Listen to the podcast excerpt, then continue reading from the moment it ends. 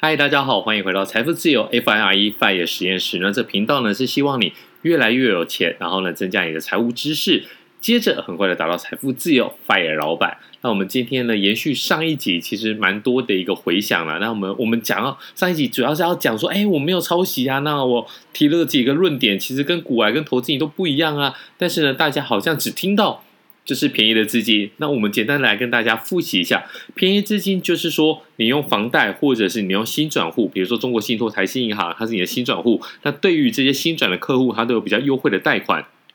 那我们在上一集里面有特别提到说，如果你是有房子的话，可以拿到一点五。那有朋友呢就传了一个连结，他说永丰银行推出了四十年的房贷专案，利率一点三三趴起啊，贷款成数最高可以到八成五啊，而且呢还给你宽限期三年。那它有几个限制的，他说对象呢只有名下没有自用住宅的一个首购族，这是代表什么意思？你名下不是没有住宅哦，你名下是没有自用住宅，所以呢，如果你有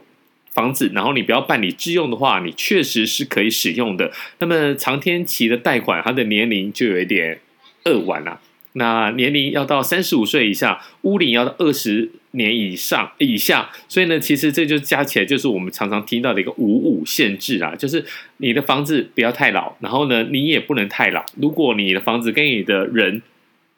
加起来是五十五岁的话，那等于说呢，银行认为说这会是一个潜在的风险。第一个，如果你年纪大了，那你的收入比较不稳定的话，那可能你有一个还款上的一个单率啊。那担忧，银行会有这个担忧，认为你还不出来。那另外一个就是说，如果你的房子太老了，塌了，虽然这也不太可能，但是银行总是要一个呃 margin，就这个安全边际。如果你的房子太老，有一天塌了，或是它的一个价值减损的话，经过地震啊，经过火灾啊，经过一些意外有价值减损的话，也可能会影响到它的一个担保品。所以这个五十五就是这样子算来的，就是年龄加上你的屋龄。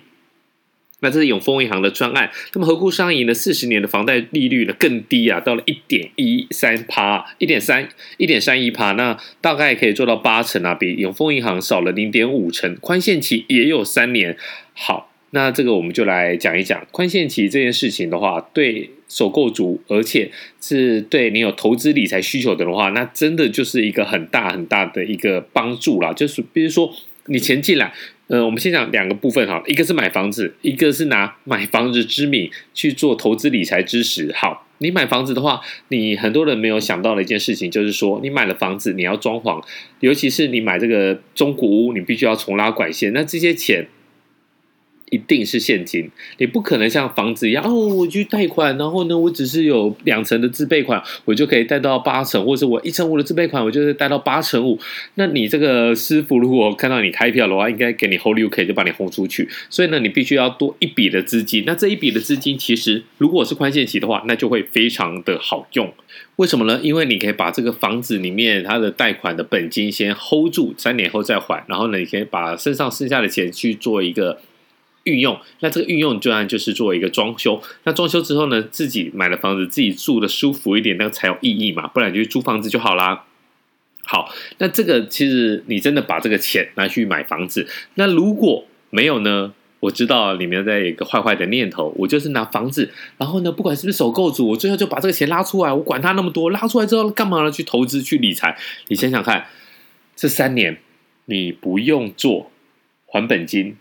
那你不用还本金的情况之下呢，你只要这个负担利息，我们就讲说一点三三趴或是一点三一趴，好，我们就用算一点三趴好了，一点三趴跟我们上一集讲一点五趴，差一年差两万的一个呃利息，那你等于说一年你借一千万，你的利息大概只要还十三万，十三万是什么概念？你换换算成十二个月，那等于说一年只要还一。一千块一个月，只要还一万多，不是一千块，应该是一点一万啊，就一万一千块左右。这对你有什么帮助？比如说你做任何的一个投资，你比如说你做任何的一个理财，你不用在每个月都要还本金的情况之下，你只要负担这个一点多万，一万一对你来讲很危险吗？我觉得倒也还好，一万一对你来讲。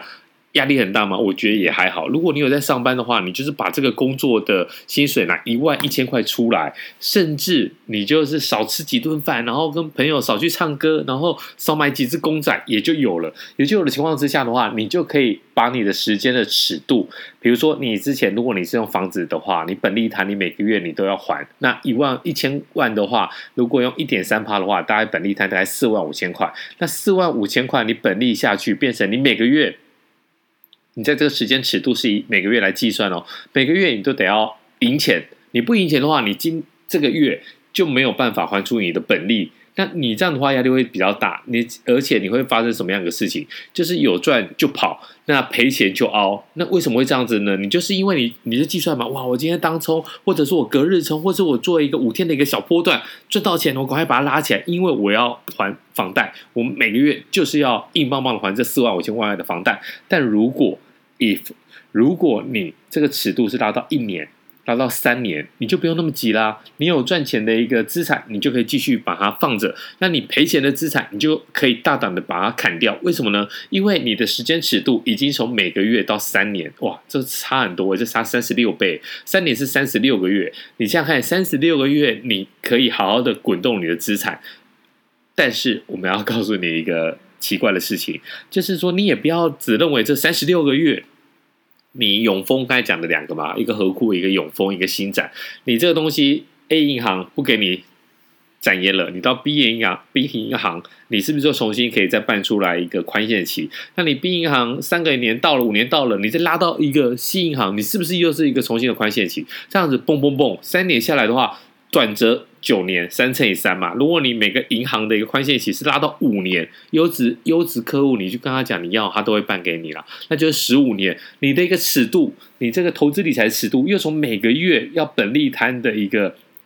关关头，又变成说，哎，我变成十五年，你觉得你会输吗？我觉得你会输的几率也蛮低的啦。你在长期。股票市场来讲，十五年你就算遇到熊市好了，也会有一些反弹，甚至也会有一些比较大的一个涨幅，所以不用太担心。那这个东西，你说呃对谁好？其实我觉得要对一个对两个两个人呐、啊，就是说这这两种人的话，是一个基本的一个条件。第一个就是他的财务自律必须要足够，就是说你知道该怎么做，那你也会怎么做。你不要说啊、我拿到钱就把它去吃掉、喝掉、花掉，那这个意义就不大。那第二种的话，就是说呢，你可以跟着时代在走。有些时候呢，金融的风向是改变了，那也许以后你就是又变成另外一种比较特别的一个做法。就像说，我们以前大概在零八零七年之前，其实那时候的这个房贷利率稍微高了一点，所以呢，很多人的话，就像我之前写的那本书一样，我也会劝大家说，有钱就先把还贷还完。为什么？因为你必须要去呃确保你不会死掉，你要确保你留在市场上面。那如果你因为房子的房贷，那你没有缴好，结果呢，你被法拍之后呢，会影响到你的生活，影响到你的家人，那这样子就非常的不值得。因此，你有这种两种条件，那你也做得好，你也做得到的话，那勇敢的去借钱。我觉得，不管对买房子来讲，或者是把这个买房子。拉出来的钱来说，其实对你的生活应该都会有很大很大的注意。那不要说白眼厚或或者是这种政治正确的话，你要是稳稳的做，那你到底什么时候才要财富自由？好，那我们这一集先聊到这里，欢迎大家五星评论。那有任何的问题私讯给我，我们下次再见喽，拜。